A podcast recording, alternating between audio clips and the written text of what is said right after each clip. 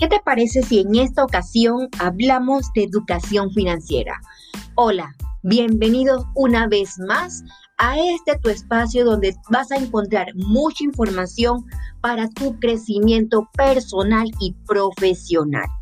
Hoy quiero compartir contigo 10 claves muy importantes que debes tener en cuenta, como lo es la clave para la educación financiera. Si algo hemos sacado en claro de estos años en crisis y de apuros económicos para la mayoría de las familias, es que en un mundo como el actual es más necesario que nunca tener una buena educación financiera. Y para ello tienes que tener claro también ciertos conceptos, pero sobre todo llevar a cabo prácticas que te ayudarán a calmar el temporal cuando llegue. Con esta educación se pretende que gracias a una mejor comprensión de los productos financieros y a contar con las habilidades precisas, las personas aprendan a tomar decisiones informadas y a desarrollar hábitos de ahorro y planificación de gastos. Las claves de la educación financiera se pueden resumir en 10. Estas te las quiero compartir en el día de hoy en estos diversos audios, los cuales podrás escuchar las veces que necesites compartirlos, pero sobre todo ponerlos en práctica. Comencemos.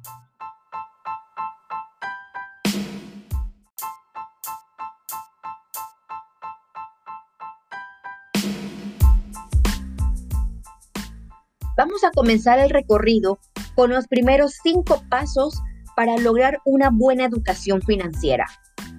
Paso número uno. Ten clara tus metas y fija una estrategia para conseguirlas. Esto te va a permitir planificar el tiempo que necesitarás y el uso que debes de hacer de tu dinero. Si tienes un objetivo para visualizar, como por ejemplo pagarte un viaje de vacaciones, te verás más motivado para ahorrar. Paso número 2. Sé consciente de tus ingresos y vive conforme a ellos. A todos nos gustaría poder vivir sin mirar la cuenta corriente y darnos muchos caprichos. Pero lamentablemente no es posible. Ahora, esto no significa que no lo podrás lograr. No quieras vivir por encima de tus posibilidades o acabarás hasta arriba en deudas y estas no las podrás pagar.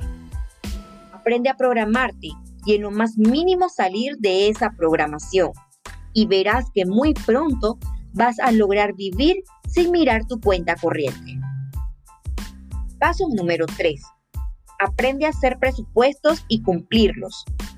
En relación con el punto anterior y una vez seas consciente del dinero del que dispones, tienes que sentarte y estudiar cuál es la mejor forma de repartirlo para sacarle el mejor partido. Paso número 4. Identifica los tipos de ingresos y gastos que hay. A la hora de elaborar tu presupuesto, Debes tener en cuenta lo que recibes y lo que pagas regularmente. Además, si algún mes recibes una paga extra, de ese mismo modo no lo pases por alto, ya que si en algún momento o alguna fecha vas a tener un pago que no sueles hacer todos los meses, como por ejemplo una factura más elevada del gas, esto por darte un ejemplo de algo que te puede desbalancear. Paso número 5. Conoce la fiscalidad y posibles ayudas. Quizás hay gastos que te puede deducir a la hora de hacer la declaración de renta, como por ejemplo los gastos que has tenido en lo que es el material escolar.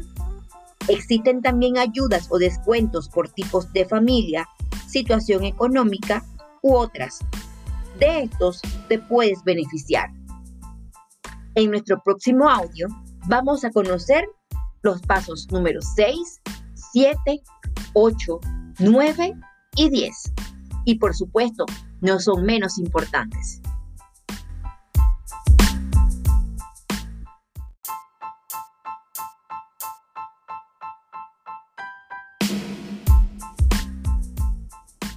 Retomemos en esta ocasión el punto número 6 vas a conocer los términos utilizados en finanzas personales.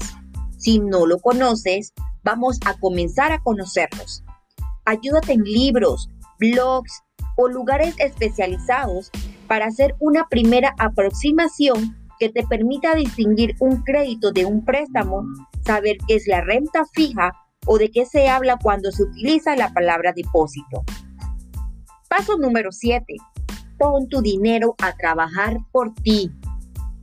Si te has preguntado cómo tú puedes hacer un presupuesto, ahorrar cada vez, cada mes, una cantidad determinada, utiliza ese dinero para meterlo en una cuenta separada o en una entidad financiera en la que te den un interés por él. En estos momentos existen muchas oportunidades con las cuales tú puedes hacer diversificar en diferentes mercados de una manera segura, confiable y te va a permitir generar ingresos extras y que ese dinero trabaje por ti. Paso número 8. Antes de invertir, infórmate. Si tienes un dinero que no pienses usar a corto o largo plazo y quieres invertirlo, no lo hagas tampoco a lo loco, ni en lo primero que te ofrezcan. Calcula los pros y contras. Si no te ves muy ducho en la materia, lo mejor es acudir a un especialista que te asesore. Recuerda, debes pedir ayuda. Paso número 9. Conoce los riesgos. Cuando decidas poner tu dinero, ya sea en un fondo, en una bolsa, invertirlo en diferentes mercados, antes de firmar algo, sé consciente de que si existen riesgos o si hay alguna letra pequeña que no te han contado. Y el paso número 10 es preparar tu jubilación. Debes visualizarte en un par de años como quieres vivir tus últimos días, tus últimos años o ese tiempo de descanso y reposo. Por eso, ahora que estás joven y que el retiro te parezca algo que no va a llegar nunca, ¿sabes algo? Tardo o temprano lo hará y será más placentero si llegas con el bolsillo lleno. Mejor ve ahorrando poco a poco durante este tiempo sin tener que hacerlo en los últimos años antes de jubilarte. Espero que te hayan gustado estas 10 claves o estos 10 pasos para lograr una mejor educación financiera. Recuerda, el hoy define el mañana.